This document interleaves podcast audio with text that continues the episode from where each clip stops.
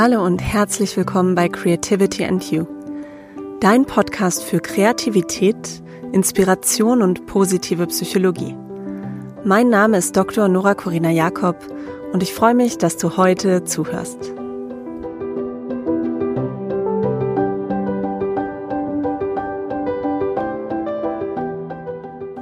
Hm, schön, dass du da bist bei einer neuen Folge vom Creativity and You Podcast.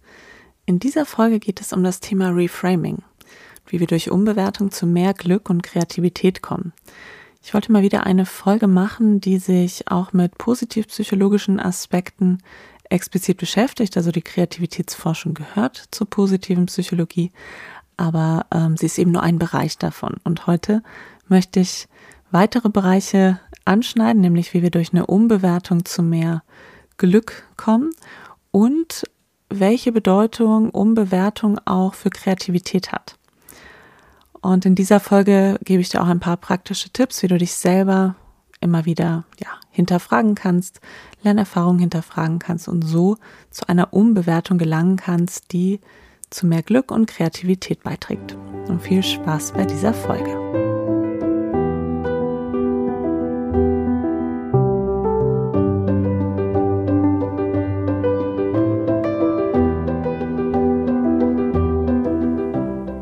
Ich möchte direkt einsteigen mit einer ganz realen Bewertungssituation. Und ähm, zwar ist es so, dass ja viele Menschen oft klagen, ach, wie stressig doch ihr Leben ist. Ja, die rühmen sich fast schon damit, dass Stress fast wie so ein Orden nach außen getragen wird. Ähm, genauso gibt es auch viele Menschen, die ständig über irgendwas jammern oder sich beschweren oder sich über irgendwelche Banalitäten aufregen statt das Leben zu genießen. Und all das sind Dinge, die Anlass geben können für Reframing, für eine Umbewertung. Um, ähm, die Brille, durch die ich die Welt anschaue, ist ganz ausschlaggebend dafür, wie glücklich ich bin und vielleicht auch wie kreativ ich bin. Und ich habe im Moment auch eine solche Situation, die man durchaus unterschiedlich bewerten könnte. Neben mir liegt unser Baby, es ist gerade eingeschlafen und ähm, ja, ich bin jetzt seit etwas über einem Monat Mama und natürlich bin ich auch müde und man hört immer wieder, man soll dann schlafen, wenn das Baby schläft und ja, jetzt im Moment mache ich das eben nicht, weil ich diesen Podcast aufzeichne. Und jetzt könnte man diese Situation natürlich bewerten als Stress, ja. Es ist ähm, nach 10 Uhr abends. Ich bin frisch gebackene Mama und müde.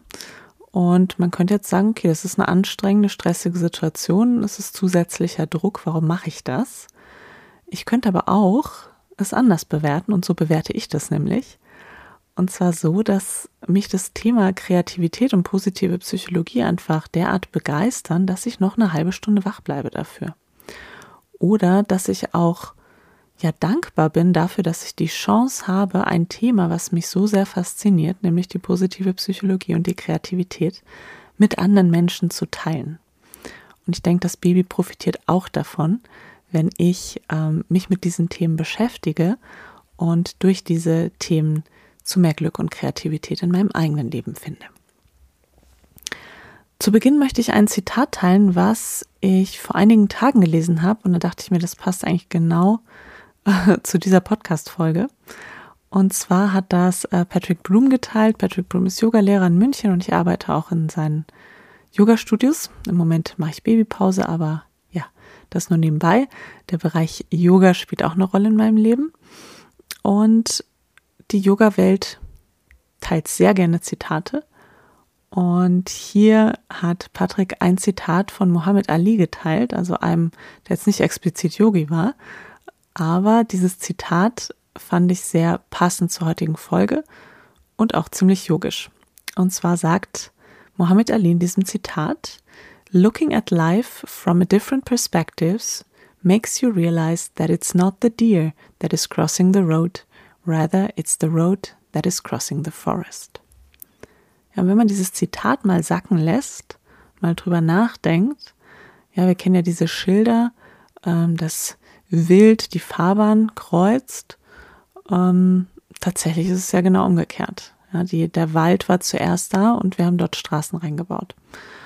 Und dieser Perspektivwechsel, dieses Reframing, Reframing heißt ja, man bringt etwas in einen neuen Rahmen, ähm, führt dazu, dass man darüber nachdenkt und sich Gedanken macht und ein Perspektivwechsel stattfindet. Und dieser Perspektivwechsel ist ganz wichtig in sehr vielen Bereichen.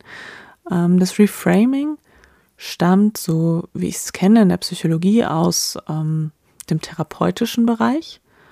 Und in der kognitiven Verhaltenstherapie wird es so eingesetzt, dass ähm, Patientinnen und Patienten ein Problemverhalten, was sie bisher als aversiv, also als negativ erlebt haben, plötzlich mit einem anderen Sinn versehen. Ja, es wird einem Verhalten, was man eigentlich nicht gut findet, eine Funktion zugeschrieben und auch ein positiver Sinn. Ja, was habe ich denn zum Beispiel davon, ähm, dass ich seit Jahren depressiv bin? Das könnte man in der Verhaltenstherapie fragen und dann stellt man fest, okay, durch zum Beispiel Depressivität wird einem vielleicht durch das Umfeld irgendwas abgenommen. Und so sieht man die Funktion des Verhaltens und vielleicht auch, was es aufrechterhält. Gleichzeitig kann man so ein Verhalten auch aus einer völlig neuen Perspektive betrachten. Und das ist ja in dem Fall auch eine neue Perspektive. Etwas, was mich belastet, ähm, hat immer auch eine positive Seite.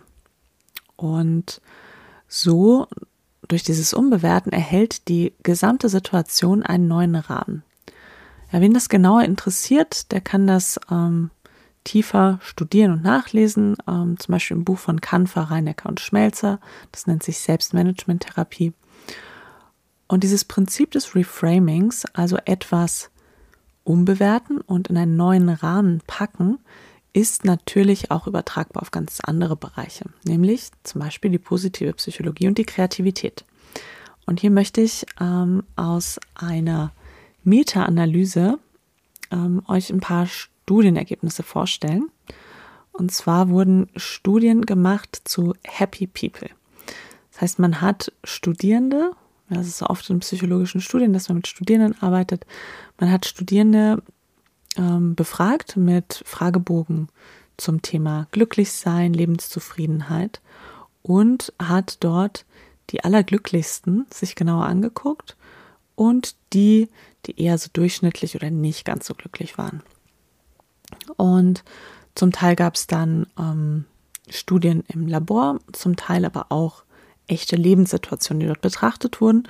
Und man hat zum Beispiel geguckt, wie die sehr glücklichen Menschen Situationen bewerten und auch eigene Entscheidungen bewerten. Und das unterscheidet sich doch ganz substanziell von Personen, die eben nicht so glücklich sind, die immer sagen, das Gras ist auf der anderen Seite grüner. Und die eine Studie, auf die ich jetzt zu sprechen kommen möchte, ähm, in der ging es um College-Bewerbungen, also dass sich die Personen für Colleges beworben haben in den USA und dort eine ganze Reihe von ähm, ja, Ratings gemacht haben, also sozusagen bewertet haben, was ist ihnen wichtig an ihrem College. Ähm, zum Beispiel der Ruf des Colleges, was man dort studieren kann, ähm, wie dort das Sozialleben ist, wie die Wohnsituation ist, wie groß das ist und so weiter. Also eine ganze Bandbreite an Bewertungskriterien. Und das hat man sie vorher machen lassen, dann haben die sich beworben und dann haben sie sozusagen die Antworten bekommen, also Zusagen und Absagen. Und was hier spannend ist, ist, dass die sehr glücklichen Studierenden ähm, die Unis, von denen sie eine Zusage bekommen haben und für die sie sich dann auch entschieden haben, dann nochmal besser bewertet haben, als sie es vorher gemacht haben. Das heißt, die Zusage plus ich entscheide mich für diese Zusage hat dazu geführt, dass sie gesagt haben, diese Uni bewerte ich jetzt nochmal positiver. Bei den Studierenden, die weniger glücklich waren, hat sich ähm, die Bewertung nicht verändert. Mm, also die fanden das gewählte College jetzt nicht noch attraktiver als vorher. Was auch interessant ist, ähm, ist, dass die Unis, von denen sie eine Absage erhalten haben, wurden von den sehr glücklichen Studierenden jetzt weniger gut bewertet im Nachhinein, aber nicht was die ähm, objektiven Fakten anging, also sowas wie, wie ist der Ruf einer Universität, sondern eher auf solchen Aspekten, die Sozialleben betrafen. Also ich sag mal, vielleicht so weichere Aspekte. Die haben sie dann so ein bisschen runtergestuft. Und was spannend ist, ist, dass die ähm, nicht so glücklichen Studierenden die Unis im Nachhinein abgewertet haben, für die sie zwar eine Zusage bekommen haben, gegen die sie sich aber entschieden haben. Und das wurde in der Studie so interpretiert, dass sie sich quasi davon überzeugen mussten, dass sie die richtige Entscheidung getroffen haben, mm, indem sie sozusagen die Option, die sie nicht gewählt haben, abwerten. Das haben die ähm, Happy Students nicht gemacht. Die haben diese ähm, Bewertung im Nachhinein nicht verändert.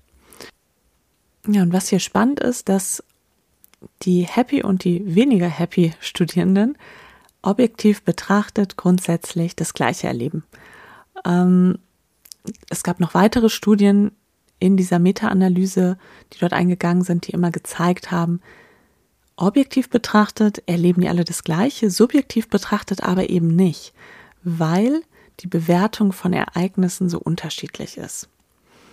Die Studierenden oder die ähm, untersuchten Probanden, ähm, die so glücklich waren, die haben eine viel höhere Bereitschaft, etwas positiv zu bewerten und eine geringere Bereitschaft, etwas negativ zu bewerten. Das heißt, wenn die etwas Positives erleben, dann bewerten die das nochmal positiver und wenn sie etwas Negatives erleben, bewerten sie es weniger negativ als die normalen oder weniger glücklichen Probanden. Was sie auch machen ist, und das ist jetzt ein Ergebnis aus weiteren äh, Studien in dieser Metastudie, ist, dass sie Humor nutzen als Bewältigungsstrategie und dass sie, wenn etwas Unangenehmes passiert, den Fokus sehr schnell darauf richten, was seit diesem unangenehmen Lebensereignis Positives passiert ist. Also, sie haben eine hohe Bereitschaft, Personen und Situationen positiv zu sehen und aus diesem Blickwinkel, den die haben, aus dieser Perspektive, die die haben, können wir im Sinne von Reframing auch etwas lernen, indem wir uns nach Situationen fragen, was war gut daran? Ja, wenn uns eine Situation negativ erstmal erscheint, vielleicht irgendwas Frustrierendes vorgefallen ist oder ein negatives Ereignis, dass wir uns mit etwas Abstand fragen, was war denn gut daran? Oder dass wir uns fragen, was habe ich Positives daraus ziehen können? Und da ist es wichtig, dass man nicht nur eine Sache nennt, sondern immer schaut, was noch, ähm, was kann ich noch Gutes daran finden. Auch die Frage, was ist seitdem Gutes passiert, um hier ähm, die Perspektive zu ändern und dieser Situation auch wiederum einen neuen Rahmen zu nehmen. Mm, oder sich einfach zu fragen, wie könnte man die Situation noch sehen? Ja, damit merkt man dann recht schnell, dass Glückssteigerung oder die Dinge positiv sehen auch ähm, oftmals eine Entscheidung ist. Der Blick auf das Positive zu richten ist etwas, was Übung erfordert, was man erstmal bewusst machen muss. Aber wenn es dann erstmal zur Gewohnheit geworden ist, dann sieht man in der Welt auch viel mehr Positives als vorher. Wenn man sich dann diesen Happy People mehr annähert. Und das lässt sich auch gut auf Kreativität übertragen. Gerade wenn es darum geht, mit vermeintlichem Misserfolg umzugehen. Edison hat einmal gesagt, ich bin nicht gescheitert, ich habe nur 10.000 Wege gefunden, die nicht funktionieren. Ja, viele Menschen würden vielleicht sagen, boah, ich bin 10.000 Mal gescheitert, das war total anstrengend. Ähm, die wären überhaupt gar nicht dahin gekommen, 10.000 Mal zu scheitern, weil sie schon viel früher gesagt hätten, okay, das, das ähm, frustriert mich, das macht keinen Spaß.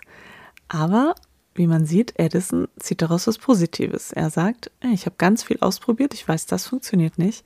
Ja, und er muss natürlich auch Dinge gefunden haben, die funktioniert haben, sonst hätte er nicht so viele Erfindungen ähm, erfunden. Genau. Mm. Und dieser Perspektivwechsel, der hier stattfindet, also sich nicht als scheiternd sehen, sondern das Umdrehen ins Positive und sagen, okay, was habe ich denn daraus ziehen können, ist auch ganz wichtig für Kreativität und gute Ideen. Denn die entstehen auch ganz, ganz häufig aus einem Perspektivwechsel, aus dem Anderssehen von Dingen und daraus, dass wir hinterfragen.